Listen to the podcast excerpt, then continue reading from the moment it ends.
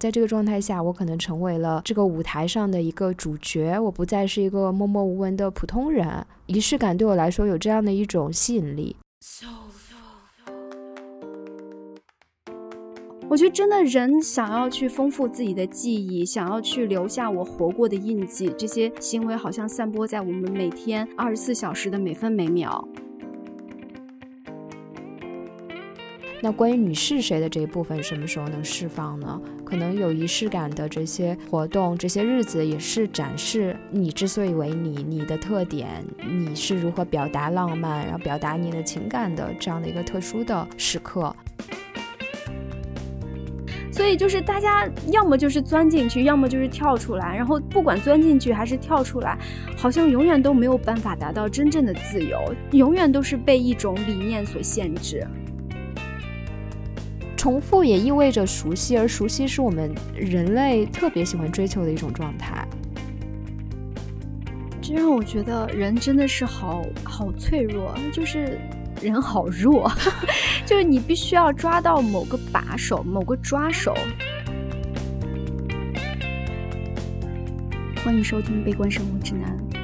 我是 Michelle，大家好，我是维。今天我们想聊一聊生活中的仪式感。之前我们在玩洋葱卡的第一集节目的时候，曾经因为洋葱卡上的一道问题，关于你曾经对一些事物着迷过吗？聊起了我们当时都觉得好像生活经常会陷入一种特别重复、特别枯燥的状态。我们今天就想探讨一下仪式感对于这种生活的重复与枯燥，是不是有一些特殊的含义，或者是抛除生活的这种状态，仪式感在我们的生活中到底起着一个什么样的作用？大家是怎么看待它的？正好这一期节目播出的时候，情人节刚刚过去，嗯，情人节也是一个仪式感的集中体现的节日。那我们今天就来探讨一下这个话题吧。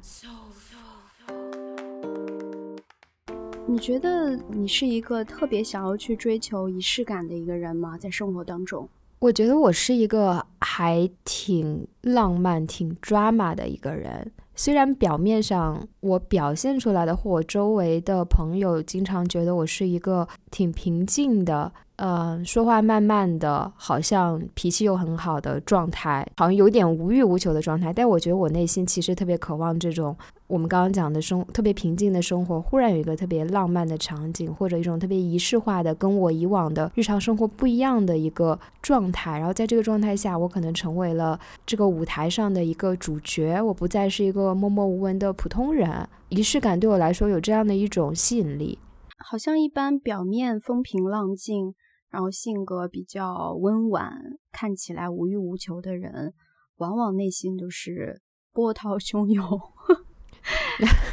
我还蛮好奇的是，你说的是每一个人其实内心都有这种对于仪式、对于生活中，你可以把它等同于生活中的惊喜的幻想吗？还是说有的人真的就是不喜欢这种惊喜，不想要这种有 routine 的、有规律的生活被打破？嗯，我觉得这确实是跟性格有关。就是每个人他觉得舒服，他觉得不焦虑、非常自洽的那个状态可能不太一样。有的人他可能比较习惯于每天比较有规律，但是呢，偶尔的旅行、庆祝生日、朋友聚会，他也是不抗拒的，也也是非常 enjoy 的。但是如果这些事情充斥在每天他的生活里面，每天就是过得花枝招展的、花天酒地的，他可能也会觉得好像浮在一个空中，没有落到生活的那种特别真实的状态。我觉得我们可能有必要来讲一下我们对仪式感这个词的理解。你刚刚讲的，有的人或者我觉得大多数人其实都是吧。嗯，我们其实生活都有某一种规律，只是偶尔会做出一些看似有仪式感的事情，或者。像你说的过生日、逢年过节有某种仪式，呃，就是在我看来，仪式感是生活中稀少的部分，它没法成为一个每天都有的事情。如果每天都发生，那就变成生活的常态，你习以为常的一个事情了，它就不再是一个有仪式感的事情。但是呢，我我刚刚在说的时候，我又忽然有一种想法，仪式感也不一定是一个我们很罕见、很少见的这样的一个事情，或者说难度很高的一个事情。比如说我。自己一个人在家做饭，我做完之后，我精心做了一个摆盘，我用了非常好看的餐具，那你说这是不是一种仪式感呢？但这个事情对我来说真的是很难吗？就或者是很难发生吗？我可以每天都这样做吗？如果每天都这样做，这还叫仪式感吗？我是这么觉得的啊，就是首先仪式感这种东西，就是去掉它后面的那个“感”字，它仪式这个事情。原本应该是适用于那种比较罕见的场合，可能一年一次、一年几次那种重大的场合、节日，不是每天都是节日。在那样的特殊的场合，它的那个阵仗，大家对这个日子的期待肯定是特别特别高的，排场肯定是更大的，所以它肯定是难的。很久以前，可能大家就没有钱，没有那么多的物力财力去很很经常去举办那种需要花很多财力物力去准备那些仪式，所以以前的那。种仪式肯定是比较难的，所以它通常需要很多人一起去努力。你看到那种仪式，基本上都是一群人大家聚在一起去做的一件事情。但是我是觉得，随着进入到现代生活，大家的那种经济各方面的实力以及对生活的期待都变得特别高的时候，这个仪式它的概念也也也扩大了。它并不一定就非得说过年我搞的一桌什么满汉全席才是仪式感。就像你刚说的，我自己在家一个人独居，我就算吃一碗泡面，我旁边点个蜡烛，我也算达到了某种仪式。仪式感，对吧？所以我觉得，就首先大家把仪式这个词的含义给它降维了，很多东西它都可以称为仪式。其次是，正是因为大家希望每一天都多一些仪式，大家希望这个仪式发生的频率越来越高，越来越多，所以你才会发现这个仪式的的东西，这个难度的门槛在降低。很小的东西它都可以被称为仪式，或者说我们至少发在社交媒体上，我们愿意把它称为仪式。这从侧面反映出，我们大家真的是对于仪式感的需求也越来越高了。插一枝花，点一支蜡烛，这个到底是有品味还是仪式感呢？仪式感是不是它需要某一种目的？我今天插上了一枝花，点上了一个蜡烛，我是为了达到某种目的，比如说今天我有一个浪漫的约会，或者今天我自己想要过一个，比如我给它命一个名叫 Relaxing Day。我需要为它找一个意义。我今天做了这个，做了那个，不管是我做了甜品，有一个漂亮的摆盘，还是我插了一枝花，我穿了一个漂亮的裙子，我喷上了香水，这些东西你可以讲它只是一个客观的行为，比如它印证了你的生活方式、你的品味、你的消费习惯。但同时，如果我们想要讲这是一个有仪式感的事情，我觉得似乎你做这些事情是要有一个目的的，像你刚刚讲的。它和以前传统意义上的仪式有异曲同工的这样的一个目的，是为了庆祝某个事情。这个东西的行为背后有某一个故事。我我觉得其实并不一定非得是要去庆祝一个事情。嗯，比如说你今天并没有一个什么成就需要去庆祝，但你依然想把它变得特殊，你给它起一个名字。对，但这你不觉得也是一种，这也是一种意义吗？就是你自己赋予它的意义。对，你要把这个日子变得特殊，你要把这个日子拎出来，跟其他平常的不去纪念的、不去庆祝的日子跟它区分出来，其实是为了纪念，或者说我们是为了记录。或者说，我们想要在这个日子留下一些印记，好像我们真正的活过。我觉得，真的人想要去丰富自己的记忆，想要去留下我活过的印记，这些行为好像散播在我们每天二十四小时的每分每秒。包括记日记这件事情也是一样的，可能每天的生活都是差不多一样的，但我每天如果我有记日记的习惯，那么每天都想写点什么。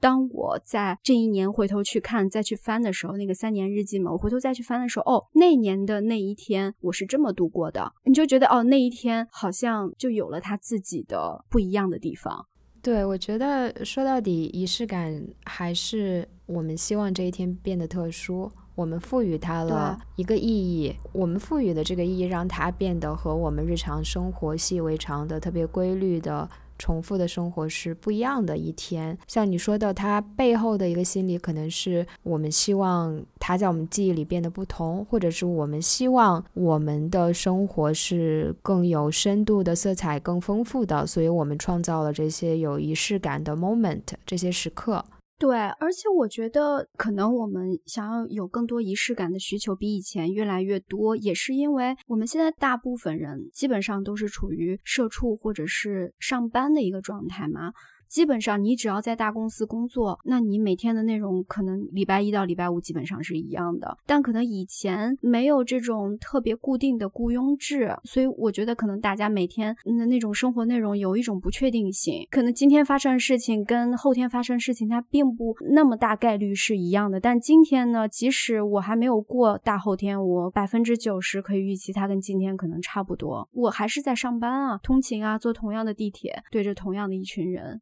而且我们大多数人的工作，特别是社畜这样的工种，我们很难在工作中展现自己的个性。关于我是谁这一部分。经常是被公司的规章制度或者你工作的标准去压抑的，你需要达成某一个更标准化的东西。那关于你是谁的这一部分，什么时候能释放呢？可能有仪式感的这些活动、这些日子，也是展示你之所以为你、你的特点、你是如何表达浪漫，然后表达你的情感的这样的一个特殊的时刻。所以它对我们来说也有着一些特殊的意义。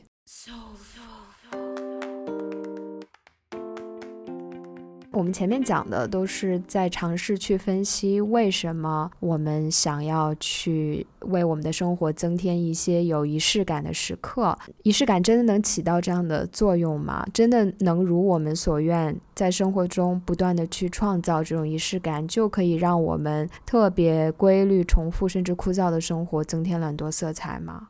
我觉得从某种程度上讲，它应该是有一定作用的，但是我觉得它那个作用非常的短暂。就比如说今天是除夕，我在做这一桌饭，当这一桌饭摆到上面的时候，我拍照的那一刻，可能觉得哦，今天确实跟往常的日子就是不一样。除夕我们就应该阖家欢乐啊，朋友聚在一起这样的感觉。但是呢，那个东西非常的短暂，当它过去以后，你收拾这些残羹冷炙的时候，需要去洗碗的时候。就是你刚刚讲的失落感，对，可能只有你发的朋友圈，你记录下的东西，就是如果你留下了照片，你留下了某些痕迹，你可能觉得哦，后天我还可以再去看看，再去回味一下。但是当我们这些东西都留不下的时候，你依然还是觉得就是那个东西就过去了。就我不知道这个真正的意义在哪里。我我有时候其实是感受不到，让我觉得这个事情做了，它就真的不一样。我我会有一种虚无的感觉。而且当它特别饱满的时候，然后完了以后，下一秒你又要回到你真实的生活，它还是那个样子。对，然后为了避免经历那种突如其来的空虚，我有时候会避免去增加仪式感，避免去经历那种非常 drama 的那种场合。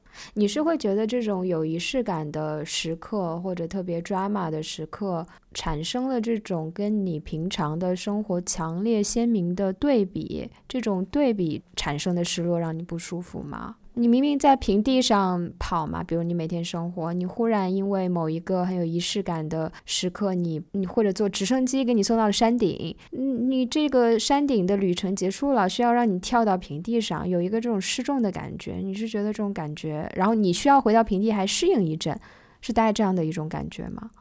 哎，你说到这儿，让我觉得我好像也并不全然是我刚才讲的那种。嗯，我突然觉得我好像也不是，就我好像对一些仪式感营造出来的那种特殊的意义、特殊的感觉还是蛮蛮喜欢的。即使我第二天恢复了平静的生活，我依然会觉得哦，有那一份昨天的那份回忆，我还是幸福的。比如说，就像你刚才说的，如果我我乘坐了一什么滑翔伞，这个事情是可能这辈子我不太会去经历很多次的。但如果说我跟一群人去庆祝，就就是在大吃一顿、大喝一顿，然后 KTV 唱一晚上歌的这种行为，我可能就那种失落感会更强烈。我可能更想要去体验的是，我这个生命经历了一个比较少的那种比较特殊的，我自己赋予它更多意义的体验。但如果说仅仅是花在一些比较原始的欲望的事情上的那种那种经历，即使它再过精彩，再过那样的丰富，我还是会觉得没有让我感到更快乐。那就是说，这些事情，唱 KTV、吃饭啊，以你的标准来说，并不算精彩，你并没有那么 enjoy，是吗？就是。就是你，你其实是有一个标准的，对于什么样的事情符合精彩的定义，符合让这一天变得特殊的定义，符合有仪式感的定义。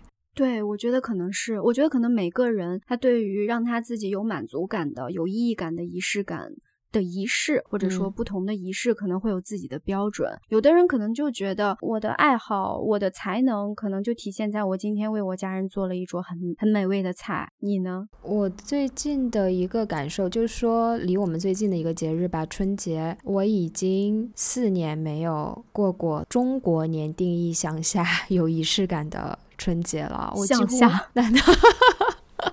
中国文化意义下的除夕夜应该做的那些事情，我都没有做。因因为我这四年都在澳洲过的除夕，每个除夕我除了自己给自己稍微做点好吃的，甚至有时候连好吃的都没有，饺子都没有就过去了。我去年的时候，我记得我们两个还在讨论嘛，我当时还觉得特别伤感，特别 homesick 想家，还自己还把那个 YouTube 打开去看自己平常一直吐槽的春晚，会想以前在国内过年的。一些场景，可能听过我们节目的听众知道，我们两个录春节那一集都知道，其实春节并不是，起码对我来说，可能对你来说也是，并不完全都是特别美好的记忆。但是在澳洲没有了这些仪式的时候，我反而开始想念那种一大家子人特别吵，有人打麻将，有人做年夜饭，放着春晚，外面放着爆竹的那种氛围。所以我有时候在想，我这种在特定的节日，由于缺失了某某种仪式而产生的一些失落的情感，这个可能非常的常见。或者情人节的时候，如果我没有收到我男朋友送我的花，那我可能也会有失落感。因为这些节日，这些嗯，我们的文化里面已经定义好的特殊的日子，他们其实也有着对应的成套的对应好的仪式感，应该是什么？这一天我们应该做什么才让这一天特殊？当我个人的生活没有去做到这。这些文化构建出来的有仪式感的事情，我会产生一种失落，觉得这个节对我来说不特殊了，或者是我没有收到花，我没有跟家人一起过节，就意味着我是孤独的，我是没有人爱的，我男朋友是不爱我的，我我跟我家人的亲情也没有在这一天得到升华，不拉不拉不拉的，似乎仪式感在某一个程度上，除了我们前面讲的你自己赋予的仪式感以外，包括其实你自自己赋予。的仪式感都有很多，我觉得文化对我们的影响，比如说你去看小红书，就说哦，三十岁之前一定要去跳伞，一定要去攀到哪个高峰去。我要学会 surfing，我要在生日那天，有人甚至说我要在 dating app 上 date 五十个以上的男的、女的之类的，这些东西似乎就有点像 bucket list 一样。嗯，文化告诉我们做这些事情是酷的，是有仪式感的。那我们如果没有做到，我们好像人生就不酷了。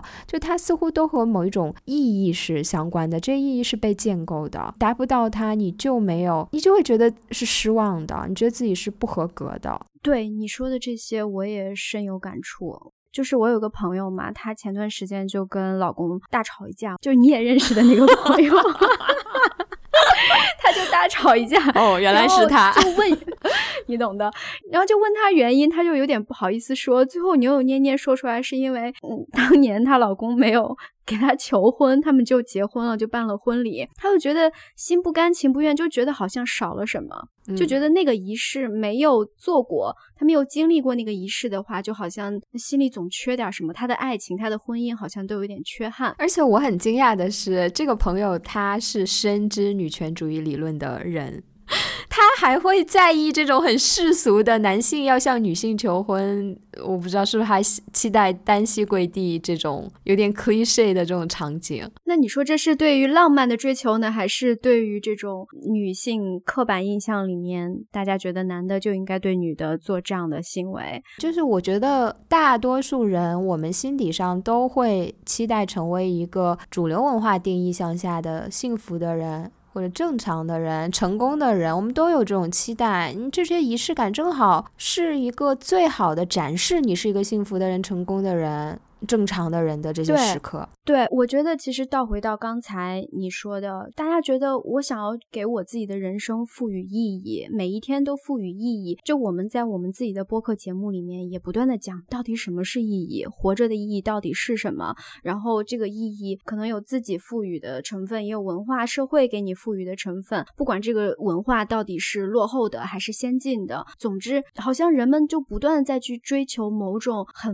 符号化的东西，就意义本身很抽象嘛。它其实是一种符号，那么这个符号怎么去体现呢？可能需要我们在情人节送一朵玫瑰花，我们结婚的时候要有钻戒，我们要办婚礼，我们要有那些能够体现、承载这种意义的一些具体的实物。那这些实际的物体，它可能没有多大的价值，但是它对于每一个人的那种所谓的意义上、精神层面的价值又很大。所以我就觉得，可能这真的是跟人的生命是有限的，人们。可能就是真的怕自己在死亡的那一刻，觉得呃，我是怎么过的，我婚是怎么结的，我的爱情是怎么开始的，好像你需要有很多丰富的记忆，那么这些记忆需要通过很实实在在的东西去承载。这最终导向了一个根本性的问题，就是人们非常明确的知道自己的生命即将走向终点，走向死亡，然后他急切的想要在一个有限的生命里面把握自己的人生，把握自己的生命，希望每一天都能觉得呃过得不后悔，过得有一些所谓的意义吧。嗯，那如果我们抛开这种特别终极性的解释，去说这种仪式感可能是因为人终将一死，我们需要在有限的生命去记录更多，去赋予它更多的意义。如果抛开这个层面来讲，你觉得这种我们对这种文化构建出来的仪式感的追求，是是一种向他人证明的需要吗？就是你觉得自己有没有过得很开心是一回事，但是我可能很极力的想让别人觉得我过得很开心、很幸福，我过得有意义。一种是我可能内心向自己证明，如果我今天这么过了，好像我这一天就过得很值。另外一个层面就是，哎，我今天我这么过了，我也让别人知道我这么过了。我跟很多普通的其他人芸芸众生过得都不一样，那么别人肯定很羡慕我。我也在别人艳羡的这种目光中，觉得嗯，自我感觉良好，会把自己觉得有意义、觉得过得好的这种感觉给它加倍。对，人们通常会很享受别人投来的这种羡慕和赞许的感觉吧。对，我觉得你说的第一层特别好，其中很多成分我们也在向自己证明，我们努力的说服我自己，我这个春节过得特别好，因为我跟我家人一起过了，是有仪式感的一天。我这个情人节过得好，我收到了男朋友送的玫瑰花，这证明了他爱我。这种证明似乎也是一个特别有效率的方式，因为这些仪式其实都是在文化里面现成的。你就去用嘛，嗯，单膝跪地求婚，情人节送玫瑰花，这证明了你的爱，证明了我们的爱情啊。春节吃年夜饭，证明了我们的亲情。这些东西你只要去做，它是非常有效率，你不需要再额外的投入什么精力去证明我是开心的，我是幸福的。你只要做了这些事情，它就和后面的某一个一一层含义是画等号的。但是真的能导出来吗？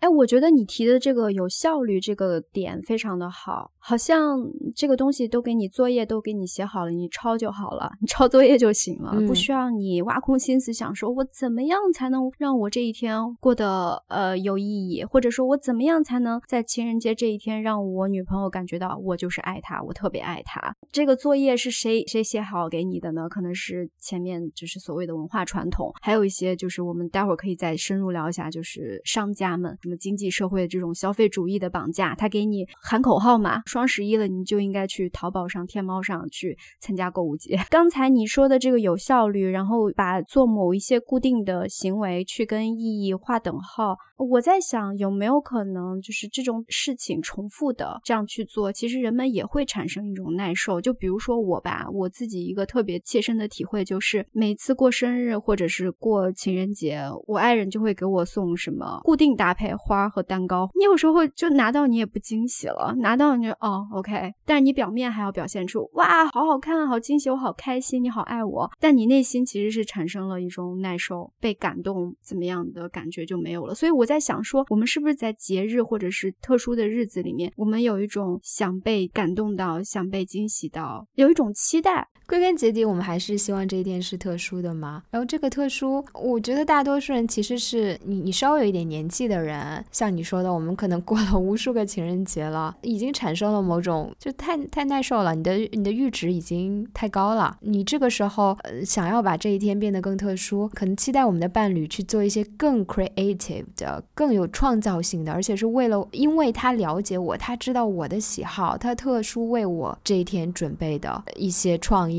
一些 events 一些事情，但是你话说回来，如果我们这样期待伴侣，我们自己也能做到吗？我们自己能花那么大的精力时间去创造一个 special day，不去遵循那些特别俗套的送花送巧克力，我们自己量身打造一个属于我们两个人的特殊的日子，有有多少人能做到呢？我觉得我们都期待对方能做到，但我们自己是不是也能做到？我觉得还挺难的。挺难的，真的。我觉得你你要是想着变得特别有创意，那么你就会面临风险。可能你送花送蛋糕给他的那种惊喜感逐年下降，但是不太会出错。就他不应该说你不应该送花，你送错了。一般情况下，如果你出现一些非常不寻常的一些举动，有可能会遭到对方的啊，反正就是可能人家一点都不喜欢，很有风险。但是像我们前面讲的，如果这一天你没有送花，你什么都没做，就当平常一天过去了，这一天一点都不特殊，你的伴侣会特别的失望，大概率会比较失望。你送了一些特别俗套的呢，可能你的伴侣也不会特别的开心，但起码有个东西。如果你你太 creative 呢，又不确定对方是否喜欢，也可以送钱，是不是特别俗，然后也没有什么创意，对吧？但是对方会很开心。哎，但是我我遇到过一个朋友跟我讲，他最讨厌逢年过节收到钱。他觉得即使送一个十块钱的礼物，但这个礼物是这个人基于对他的了解送他的。比如说，他们曾经在对话里提到过，呃，一套桌游或者是一套特殊的扑克卡牌，对方在他过生日的时候或者情人节的时候买来送给他，他就会觉得很开心，这比收到一万块钱都开心。这就跟你刚刚开始的时候提到那一点，就是大家可能，比如说通勤的时候、上班的时候，每天自己跟你旁边坐的人都差不多。我在一个很。大的一个机构里面运转的一个体系里面，怎么体现出我我是谁这件事情，好像就被忽略了。那么对于你刚提的这个朋友，可能这个东西并不一定非得特别贵，但是它体现了说，哦，对方他记着我的一些特点，我的一些诉求，我被看见了。对，然后他送了一个，至于我来说是一个最独一无二的东西。是的，是的。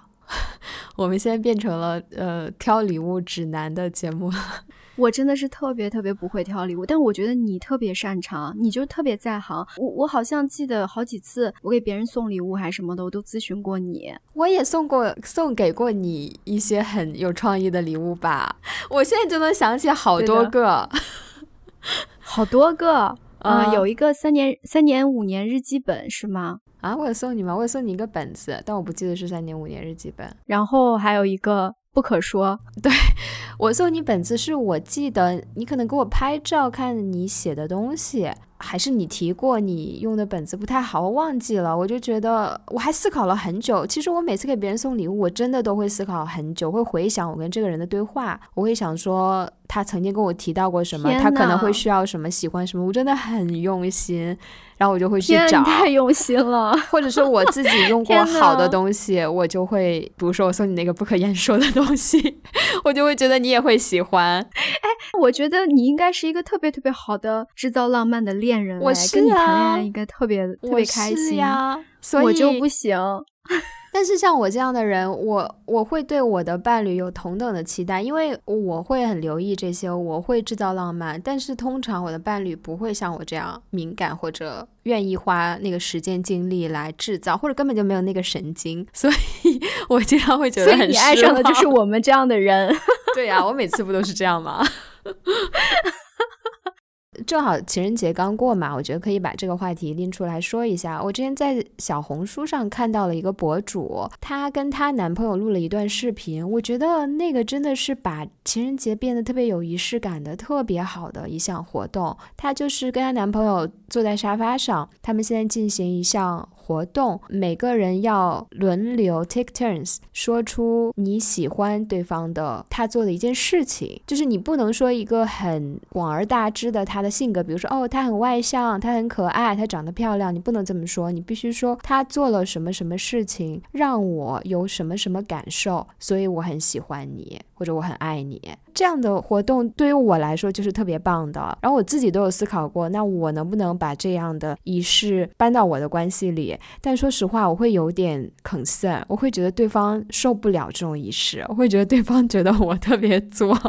会觉得，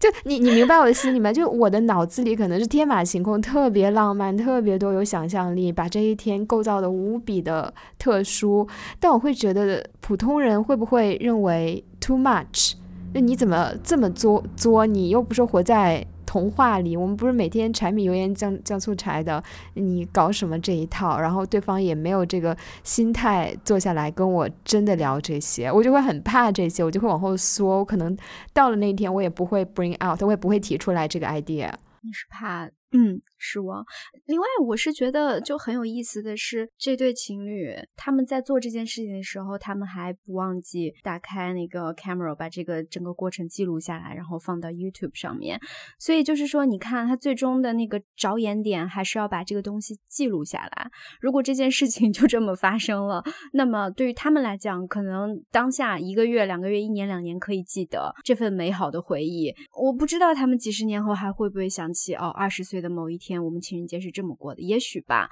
记录的这个行为，好像在现在营造仪式感的过程中，是一个必不可少的动作。呃，当然，因为这个女生她是博主嘛，她做这个事情可能不只是过节，甚至她做的时候根本不是情人节，她就是为了产生某一种内容。但我会觉得，这样的过，我们把它搬到情人节这样的一种仪式感，其实是。对未来有着深远的影响的，就不太会像你说的过完了、吃完了，有一种失落感，或者又被打回生活的原型。他们说出喜欢对方具体做的一些行为和带给他们的积极的感受，其实是去鼓励对方，你要多做这些，这是。在我们的关系里创造很多积极的回忆的这个行为，是是一种对关系的一种复盘 review。然后接下来我们要继续在哪方面多加强？我要多做这些会让对方开心，就是也是增强对方的了解吧。像我们上一集说的，即使两个人已经非常了解了，有的时候反而会产生一些误解，我们反而会忽视对方真的喜欢的是什么。就这这种时刻，我觉得是可以让你把你们感情的方向。相处的方式，把它嗯弄得更对对你们将来发展是有非常有好处的这样的一个活动。对，但你知道吗？你在讲这件事情的时候，尤其是你刚提到说，啊，对于你们后面的关系会产生深远的影响，其实是起到了提醒彼此，一定要在你们日常关系相处过程中要变得特别的留心，然后细心去观察，去用心体会。这样我听完我就压力特别大，就是在这段关系里面，感觉要就是每一天可能你。都要特别的用心，但你知道很多关系，其实两个人在相处，人其实可能在关系当中也会产生一种惰性，就时间久了，可能你真的就会，哎呀，更让你觉得舒服的方式就是把它 当做一个空气，就。哎，anyway，我觉得这是一个双刃剑。就一方面，你把它当空气，好像你们的关系就非常的轻松，嗯。但另外一方面，嗯，轻松，对，你可以在他面前做最真实的你，他也会呈现一个最真实的他给你。但是呢，就是就像你刚刚说的，时间久了，再熟的人，再亲密的人，也可能会对对方做一些很不恰当的预设，甚至说就是忽略对方的感受，让对方觉得不不受尊重，没有被看到。到。哎，我不觉得做这样的活动，你平常就不能做自己，你要把你所有的 感官都要打开，去观察对方做了什么。我喜欢，就比如说今年情人节，你老公没有提前告诉你，或者你没有提前告诉你老公，你就坐下来说，哎，今天我们来做这样的一个游戏。他没有事先准备，他没有一个月、一周的时间让他来观察、记录你做了什么让他开心，他就需要在当下特别直觉的想到他喜欢你你做什么。我觉得这这样就可以啊，你你不需要每天还要拿小本本记着，或者记在你的脑子里他做了什么，我好在二月十四号那天跟他讲。对，就是说下一年这个游戏就不能再重复做了，因为他就已经 有所预判。Anyway，我也觉得这个游戏还蛮有意义的，就跟以前的那种什么情人节要送花、要什么送巧克力、要出去看烟花的这种种种的所谓的 cliche 的活动要高明很多，而且它是一个很健康的促进两个人关系的一种互动，还蛮有意思的。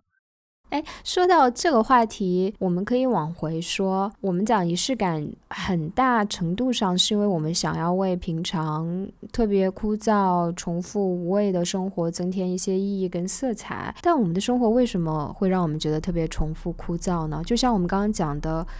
嗯，一段长期的亲密关系里面。我们明明可以，任何情侣，任何感情非常好的情侣，或者是长期的情侣，你让他坐下来，给他一个小时玩这个游戏，他们一定多多少少的都会说出你喜欢对方的行为，对不对？现在让你想，你也可以想出来。即使是我去想我以前已经分开的伴侣，我也能想起他做了什么，让我有什么开心的感受，一定是可以说出来的。那这难道不是推翻了？你们的生活就一直是平淡的这个结论吗？那它其中有很多让你感到幸福的瞬间，为什么这些瞬间一直都在？是他经常做的一些行为，你却会觉得你的关系是特别呃平淡的，或者是轻松，甚至感觉不到什么的，然后生活也是特别枯燥重复的呢？就我们一定要需要这些仪式感去想起来生活里那些美好的瞬间吗？就他其实一直都在，只是我们没有看到他们嘛？当然，我觉得这个问题特别好。我当下的第一反应是，首先，我觉得当你在平常生活当中、每日的生活当中，你经历这些很细小的幸福的瞬间呀，他给你做的很很很小的事情，但是让你很感动，那个东西它没有形成一种仪式。只有当你哎二月十四号两个人坐下来了去复盘的时候，它好像就形成了某种仪式。当下他瞬间做做的一件事情，因为他是在一个。普通的日子里面，然后他昨天也可能做了，他明天可能还会做，然后他今天做了，即使你高兴，那么你也不会觉得哦，这有什么特别的让你觉得哦，就是这一天就不一样了。就是仪式之所以成为仪式，还是因为哦，你们两个坐下来了，去把这件事情在一个特殊的、固定的时间，特别正经的拎出来去讲了，所以。这件事情才变成了一种让你回味的、让你觉得特殊的东西。就是说，平常的生活里面，虽然这些经常发生的事情也会让我感觉到愉悦、快乐、幸福、被爱，但是因为频率太高，我不会觉得它特殊，我会觉得，嗯，就是挺舒服的。我如果没有一个时间去回顾它，它就一直。嗯，是我唾手可及的，很容易得到的，所以它不特殊，我就不太会注意到它。对，然后我觉得另外一个层面是因为它可能每日都在发生，然后它是散落在每一个普通的日子里面的，你没有把它收集起来，没有把它收集起来，形成它自己的一个集合，没有两个人坐在这里挑一个固定的时间去专门去讲它的话，你不觉得它有很大的那种纪念意义？就像集邮或者写日记一样，你每天在记的时候，你今天记了一笔，明天记了一，可能你当下记的时候觉得还 OK，但你比如说你记。了三年的日记，这个三年的日记本，有一天你拿出来的时候，你把它弄得很漂亮。就现在写日记不是也要搞得很，就是各种贴纸啊什么的，就厚厚的、沉甸甸的一本，丰富多彩的摆到你面前的时候，其实你不打开它的内容，你就觉得哦，好有意义感。所以它一定是形成了某一个集合的东西，而且一定定要记录出来、表达出来，而且要在一个固定的时间。我们现在挑这个固定的日子来专门的对它进行一个所谓的纪念的仪式的事情，他才有了那种仪式感。这让我想到一个问题：如果平常的生活那么不特殊，只有在特殊的节日、特殊的时间点才会有一些精彩的时刻，那我们为什么在现在的时代，vlog 那么流行？我们那么喜欢看，因为 vlog 就是是说，大多数可能是一个普通人他的一天，他的一天跟我们可能也没有太大的差别。早上起床喝了一杯咖啡，去遛狗，去上班，下班，晚上回家做饭、健身，晚上吃了什么？为什么那么多人会喜欢看别人的 vlog？一方面是跟我们的生活不同，另外一个比较相关的原因是因为我们可能还是有一种窥探欲吧。就即使我们大概能想象街上的另外一个人，如果他跟我的背景、生活的环境都差不多的话，那么大概率他跟我每天过的内容也没有相差很多，至少他不会比我精彩到哪里去。我的生活跟谷爱凌的生活那是不能相提并论的吧。但是我如果看我旁边我一个同事，我一个好朋友，他的生活的一些。片段可能我并不期待他有多精彩，我可能就是嗯，一方面是关心他，另外一方面可能就是有一种窥探欲吧，就觉得哎，他跟我差不多，他今天是怎么过的？哎，首先啊，就是谷爱凌和我周围的一个看起来特别普通的人拍的 vlog，我一定会选择我周围的那个人的 vlog 来看。我会觉得我不想看谷爱凌的，就谷爱凌的，你你你看冬冬奥会的状态，你可能都能想象她大概是什么样的训练、吃怎么怎么样。甚至我不同意她的每一天都很精彩，我觉得她每一天一样枯燥的，她的训练肯定枯燥，可能只有这一天冬奥会了才精彩的。但是你生活中重复的那些部分，每个人都是一样，她得重复多少遍，她才能达到这一刻的精彩啊？这个这个重复，她拍成 vlog 真的好看吗？他每天跟我们一样都要吃饭，都要吃喝拉撒睡觉。你拍出来有什么不一样的呢？甚至可能离我有点远。比如说他的饮食是更严苛的，我自己看完了，我可能没法执行，因为他是运动员的饮食。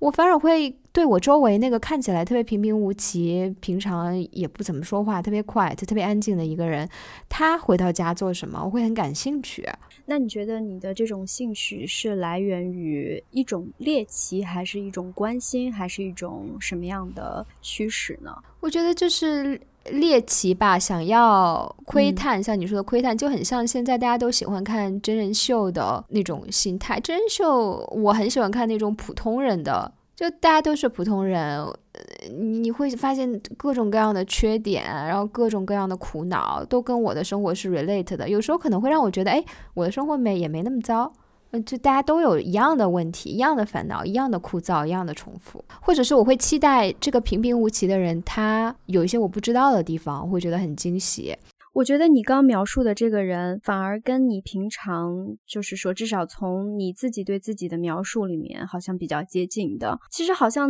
你更想去看一看跟你比较接近、相似的人，他的生活是什么样的。就是那个人可能因为跟你就是比较接近，你可能更想探知跟你比较接近的一个人，你们生活中的另外一些可能性。因为你现在过的是一种你自己能过的一种可能性的生活，那么另外一个人他的。可能性是什么？好像你在探索你自己的可能性。那你想象一下嘛？我现在就比如说你我加上播客圈吧，比如和我们认识但是又不是特别熟的朋友，比如串过台的，你任任任意选两个人出来，你会想看谁的？你会想看那两个跟你不熟的，还是想看我的？我觉得你的吧，就是我好像不熟，我就不感兴趣。对呀，所以我们好像还是对周围的人更感兴趣，对不对？即使这个人看起来生活好像没有什么特殊的地方，所以我会觉得 vlog 其中一点就是有点像现在各大平台短视频平台主播带货的那个原因是一样的。你跟这个人产生了某种 bonding，你会觉得对他有一种情感。哎，这个人是我老铁，对不对？我每天。都看他，就好像他是我远方的一个朋友，那我就想知道我已经熟悉了，他其实每天都呃跟她老公一起做晚饭，然后她女儿很胖，她儿子不爱吃饭，然后他儿子学钢琴，他女儿数学不好，就这些我都是平常在她 vlog 看到了，我有一种熟悉感，我每天都想回去去找那种熟悉感。我觉得重复也意味着熟悉，而熟悉是我们人类特别喜欢追求的一种状态。对，然后其实这让我联想到，很多人在讲说啊，美国虽然是这世界上很很发达的国家嘛，最发达的国家，但是呢，他们有很多人，他们生活在。自己的那个一亩三分地里面，对外界其实了解的非常的少。然后他们他们觉得，哦，我美国已经是最强大了，我为什么要去了解什么远在什么中国的或者是什么中东的？他们对于外界的知识反而是最最匮乏的，他们没有这样的动力。所以我觉得人的好奇心那个触角其实是很有限的。当你的距离或者你对他的需求跟他的连接是特别特别远的时候，即使他再新奇，跟你的生活再不一样，你也没有懂。多大的兴趣和好奇心，反而就是那种有一些连接，又有一些距离，又有一些神秘感的人，然后最好你们之间又有一点情感的连接，那么你其实对他产生最多的好奇心，是的，或者是兴趣吧。我对抖音上的俊男美女怎么跳舞、怎么样健身好像没什么兴趣，就很喜欢看老铁。我觉得更多是猎奇吧。对，更多是猎奇。其实之前我们还想聊一期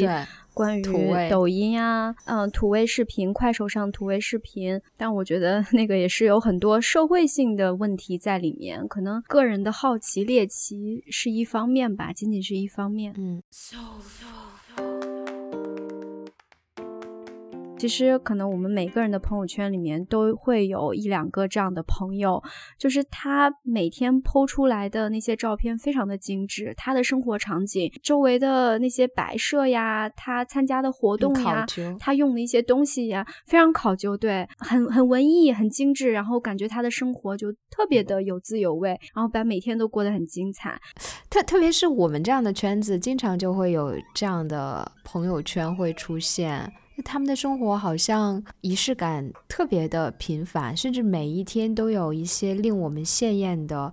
呃漂亮的照片可以拍出来，然后做了非常文青的或者让你感受到小确幸的事情，可以拍成照片发成文字记录出来。而我们可能不是每一天或者是这么频繁的有这样的经历。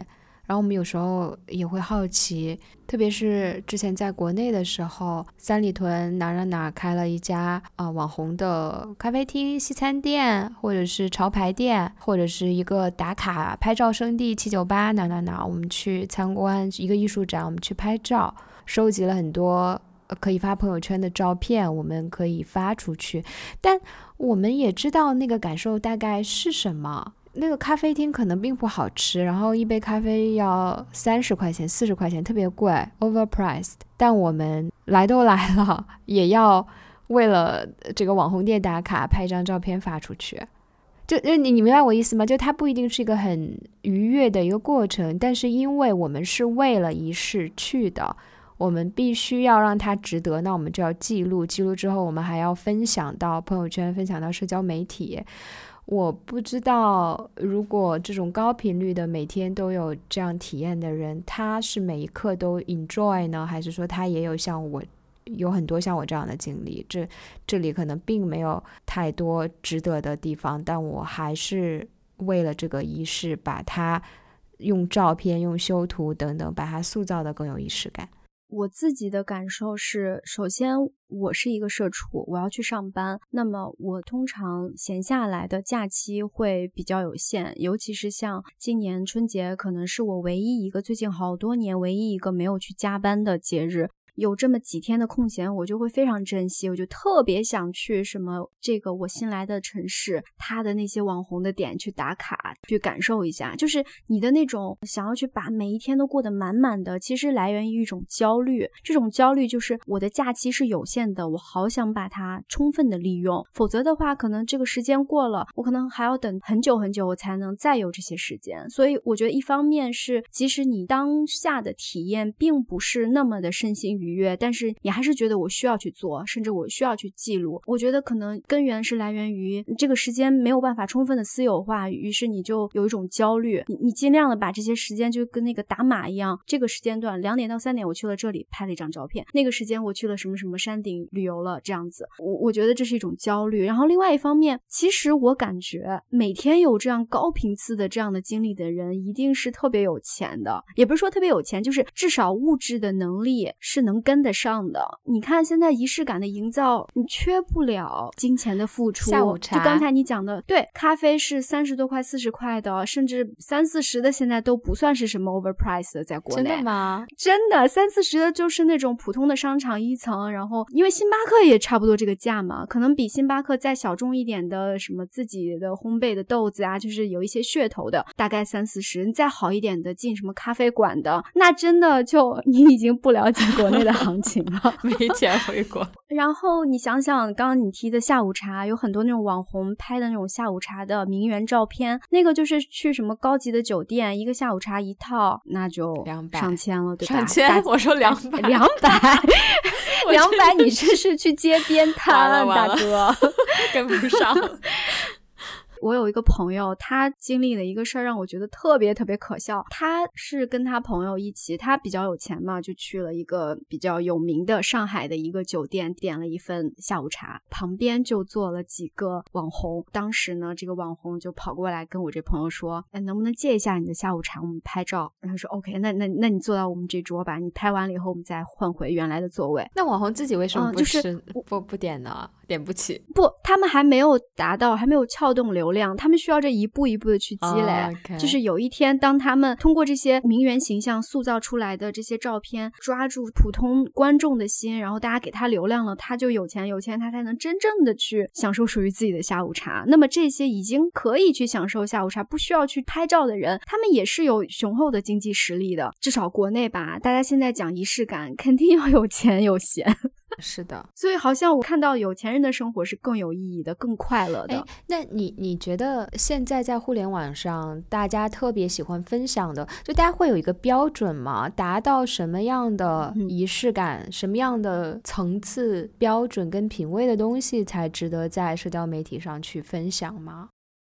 我觉得两种吧，一种就是暗暗的能体现出我这个人的经济实力的，然后另外就是，嗯，我有一种文青范儿，我就是我对物质的东西很明确的有一种鄙夷，但是我这种鄙夷又不会让人觉得是吃不到葡萄说葡萄酸的那种清高感，我在追求自己的节奏。但这种节奏其实也在自我设限。你其实把这种所谓的清高的标签也作为了一种标签。嗯，无印良品它就是追求的是说我没有商标，你整件衣服看不到无印良品在哪里，就它代表了某一种风格跟身份。它你穿它虽然没有商标。但是这意味着你要追求这种没有商标，就像你说的，表达我对那种大 logo 的那种品味的鄙视，或者是我要证明我对服装的要求就是休闲舒适，而我不要那种花里胡哨什么时尚，我要什么经典干净。对。所以其实这就跟我们私下里其实之前也讨论过嘛，这些都是跟消费主义的这一套东西，商家营造出来这一套东西环环相扣的。当你想要追求一种生活品味或者意义的时候，他就直接抛出来一个东西，就你这样做就可以了，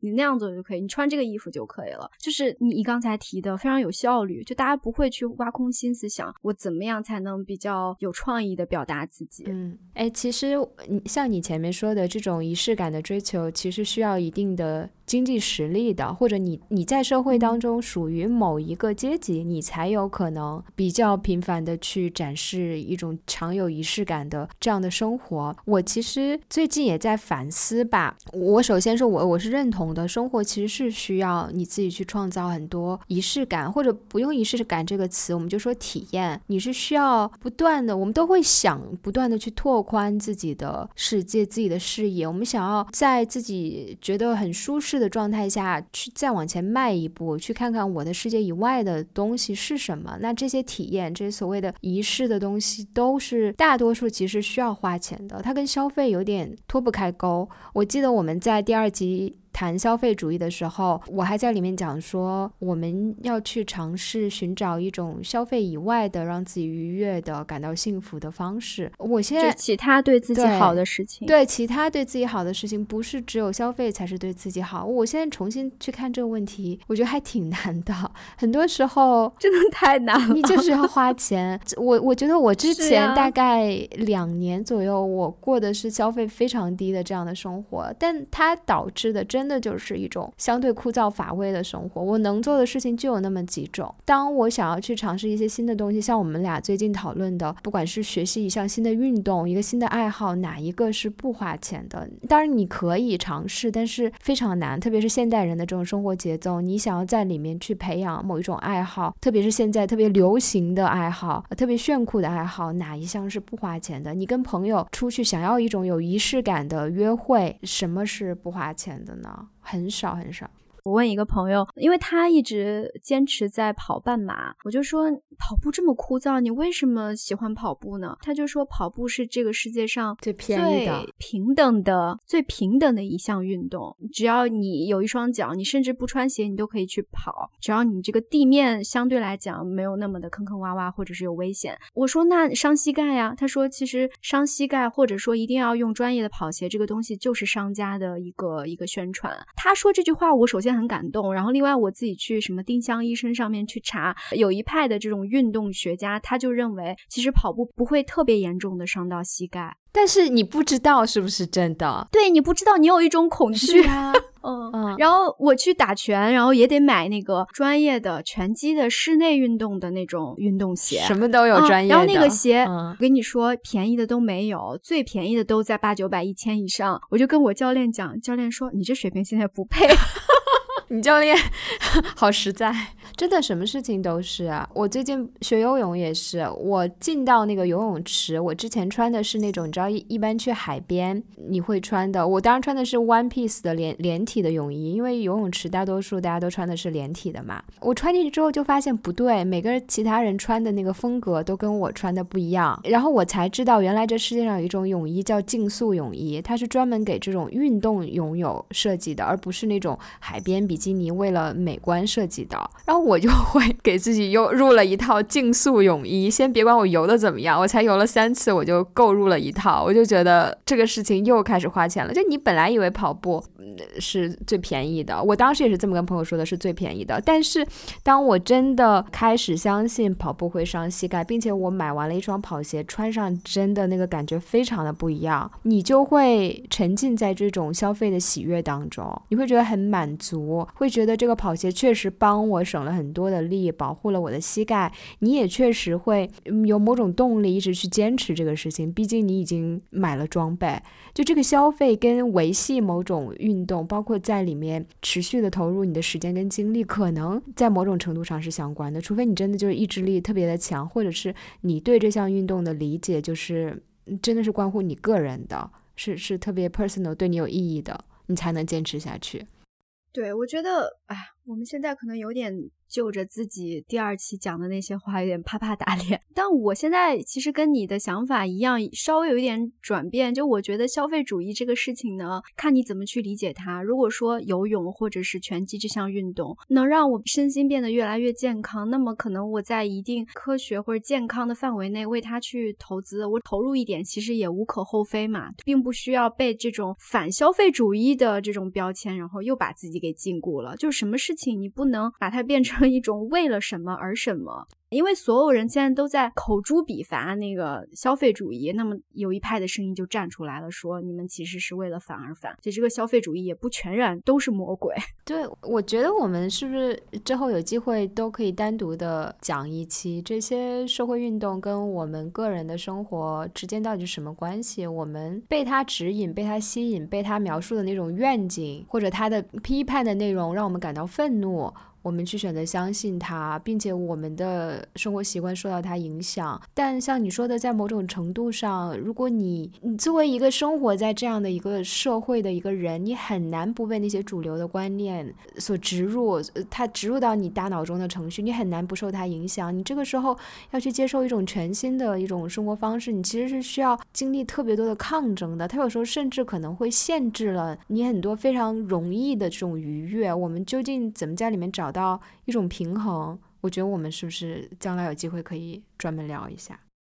其实由这个我想到另外一个问题，就是关于工作和躺平。因为我们有好几期都是讲这种裸辞，以及怎么在快节奏的社畜的生活当中寻求一个可以放松自己的一个一一个机会吧。我觉得我们很多很多期的主题都会讨论到这个问题嘛。我现在觉得好像裸辞、躺平也成为了一种标签。刚才我们讲仪式感，你会发现，基本上大家理解的普遍。那种仪式感就是要做一件事情，就是你在这个特殊的日子，你要做这件事情，你要买这个东西，你要花什么心思，所有的东西都是在于能动的去创造一个什么东西，让它变得有意义。然后有一些仪式，你会发现它其实是一种禁忌，比如说在春节的时候，二月二龙抬头之前，你不能去剪头发，就是有一些仪式感是让你不去做很多事情。这联系到躺平时代，就让我觉得好像，如果你现在你不去参与到这种社畜的大潮当中，不被资本家所剥削，那么你好像也有一种我生活好像变得更有意义了。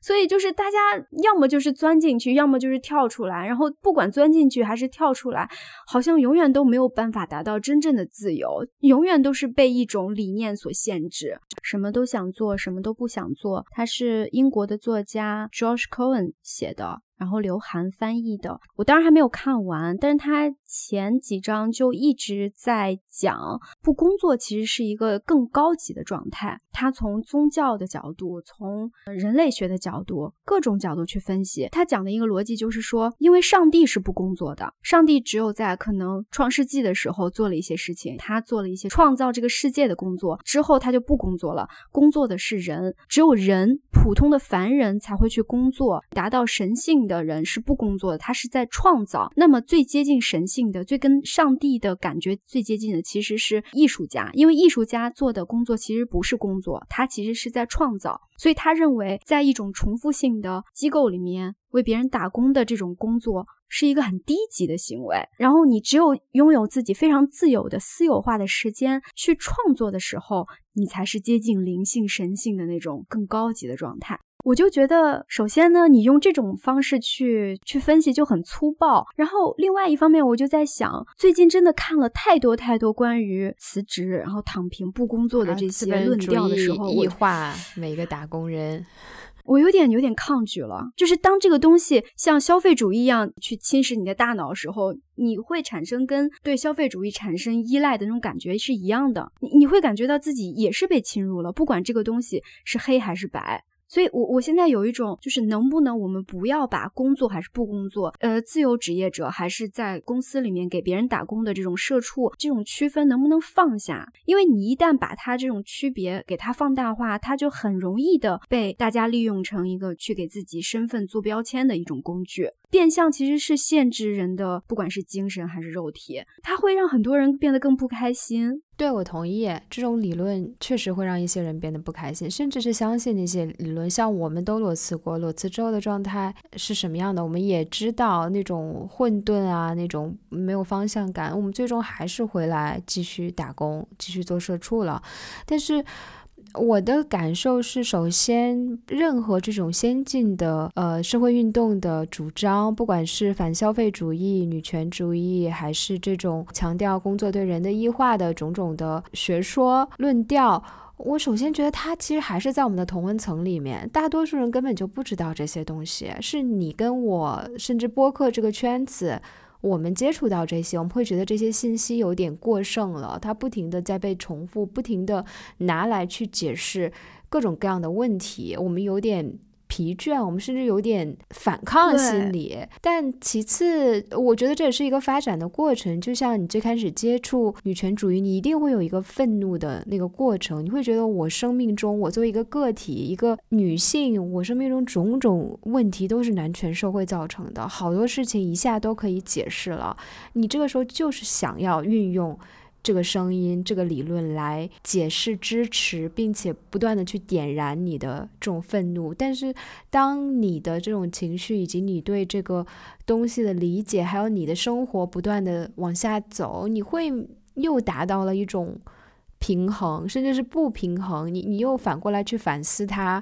呃，它的一些内容真的能。那么僵硬的套用在我个体的生活当中吗？你这个时候又会做一些调整，就不断的在这样的反复的过程中。我们两个之前不是也聊过吗？真的把自己的生活活成了那种 activist，嗯，这些社会运动的先锋的人到底有几个？没有几个人。我们大多数普通人还是就是过着跟之前的父母大多数普通人一样的生活的脚本。哎，这个跟我上期讲的，就是好像环境变了，很多东西都变了，但你好像还是原来的你的那种感觉一样。就是你这个人的内核，在某一个当下，你受某种理论的鼓舞，你会觉得哇，我这个人就不一样了，我从此以后我就是一个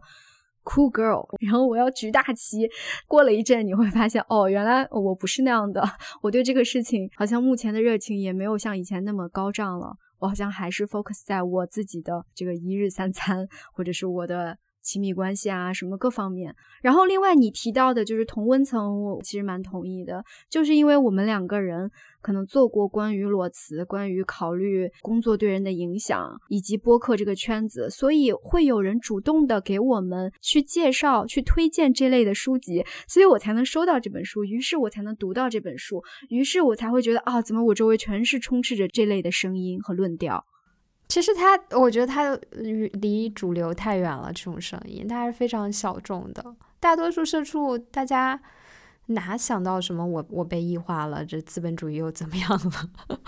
对。然后，另外我想到的一个就是前几年特别流行的一个说法，就是 YOLO 嘛。YOLO 什么？You only live once。啊，You only live once。一开始 YOLO 刚提出来的时候，大家觉得哇塞，真的太对了！你确实一辈子只能活一次，你还不好好活，你还要为别人打工，你还要痛苦这个痛苦那个，你应该就是出去享受生活、旅游这样子，所以叫 YOLO 族嘛。但慢慢慢慢，大家觉得真的就是有点站着说话不腰疼，然后把这个口号喊久了，你会觉得它失去了它本来的那种力量，就一部分人就开始鄙视这种 YOLO 喊 YOLO 的这群人，就给他起了一个 YOLO 族。就及时行乐，就是这些人可能对及时行乐，但是他们可能行乐的方式也依然是那一套的东西，所以就是让我觉得，可能首先你如果真的认同消费主义给你提供的这个幸福解决方案，那么也无可厚非；如果你不认同，那么你好像也 你就得承受这种别人觉得你不幸福，但你也不断去怀疑的这个过程。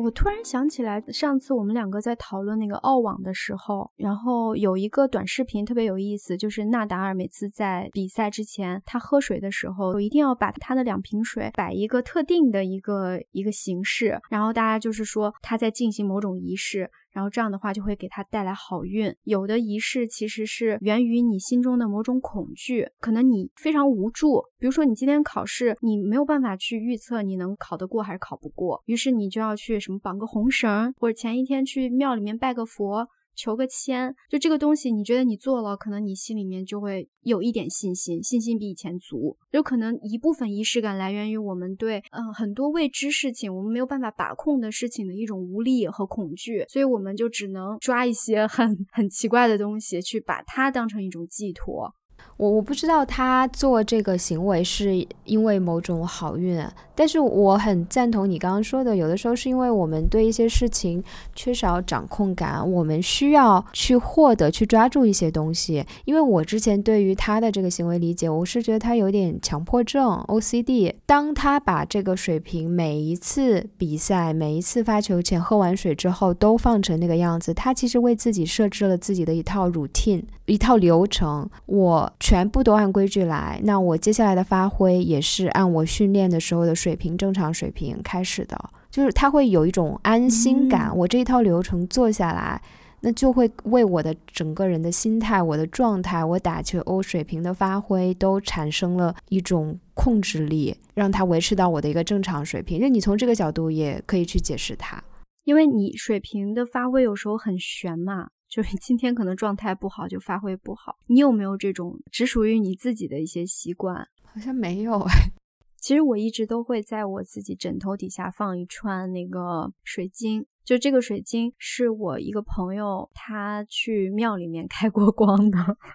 还有一段时间是他给我了一个特别小的一个红绳，他说你最近会，比如说手脚可能会遭遇崴脚啊，什么割破手啊，你把这个放在钱包里面，然后我真的就会去放。就我也不是说我是一个迷信的人，我真的就信什么鬼神，但我就觉得好像，嗯，这个事情做了，他应该可能会有什么，但我如果不做，我就觉得如果发生坏的事情，我就会把这。个我没有做这件事情联系起来。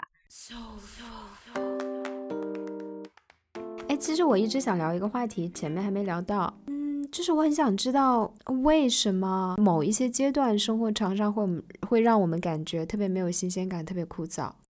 我们没有一个目标吗？我我最近在反思这件事情，因因为我最近我觉得我的生活也跟以前一样，也很重复。我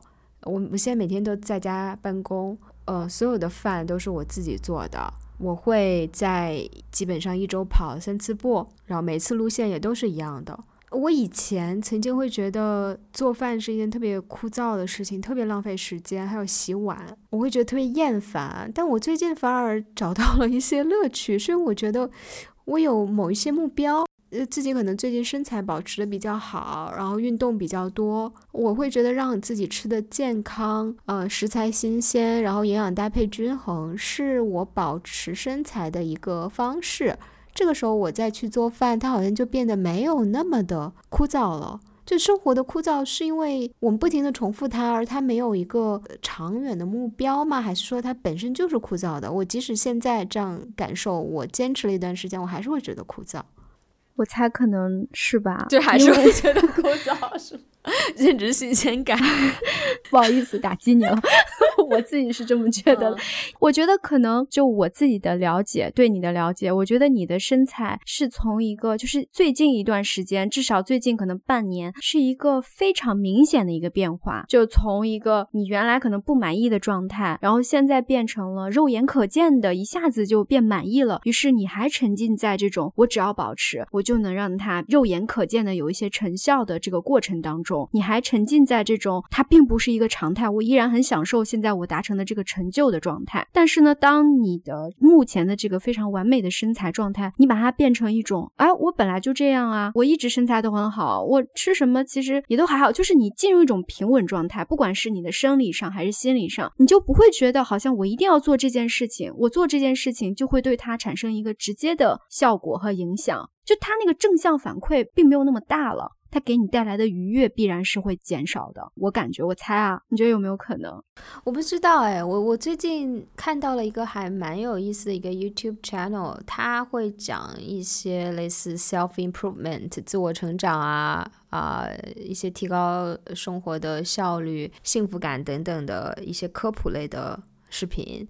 他其中有一个视频就是讲。如何把人生变得像游戏一样？因为我们时常会觉得，他就是讲人生很无聊嘛。我们时常会觉得，哦，那就上班啊，上班回家好累，我就想在电视前面看看，嗯，看看一些真人秀，打打游戏，晚上睡觉前划划手机，一天就过去了。但我们时常又会觉得特别的空虚嘛。然后他就会讲说，为什么会有这样的感受？为什么人生不能像玩电子游戏那么 exciting，那么让人激动？他就会做了很多类比，比如。电子游戏它一定是有一个目标的，你最后是要打一个魔王怪兽的，那是你的一个终极目标。在这个终极目标之前，电子游戏会给你很多小的 task、小的任务，你要不断的去完成阶段的目标以及一些 set task 小呃小的任务，去提高你的装备啊，去获得更多的经验。就当你有目标的时候，你的感受是满满的。就包括，嗯，我前一阵在看那个积极心理学的书，他就会讲说人为什么会拖延。他其中讲的也是很多人心里想的是，哎，我现在太懒了，我不能再犯懒了，我不能再这样了，我得去读书，我得去健身，我得去运动。但你越这么想，你有时候反而越会拖延，因为你没有一个明确的目标，你只是在责怪自己，哦，我太懒了，我不该懒，我这样是不应该的，I shouldn't，不啦不啦不啦。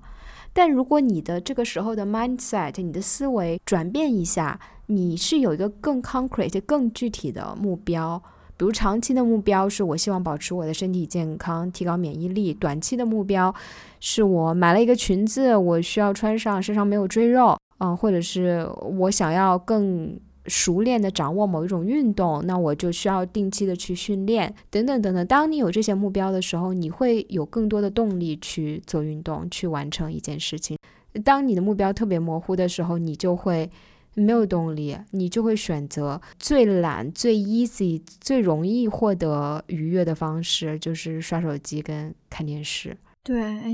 这让我觉得人真的是好好脆弱，就是。人好弱，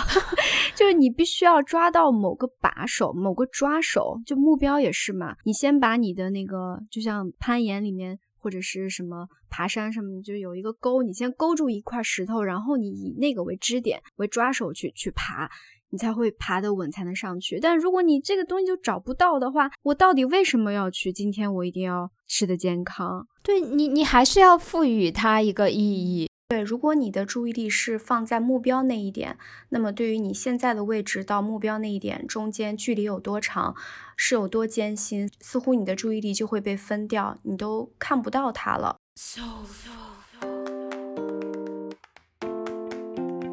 好呀，那今天就录到这儿吧。粗暴结尾了，暴力结尾，暴力结尾是学人家那个小声喧哗的。命名是学他们的，我们一直都是暴力的，只是今天用了人家的命名的方式。好，让我们关了吧。好，拜拜。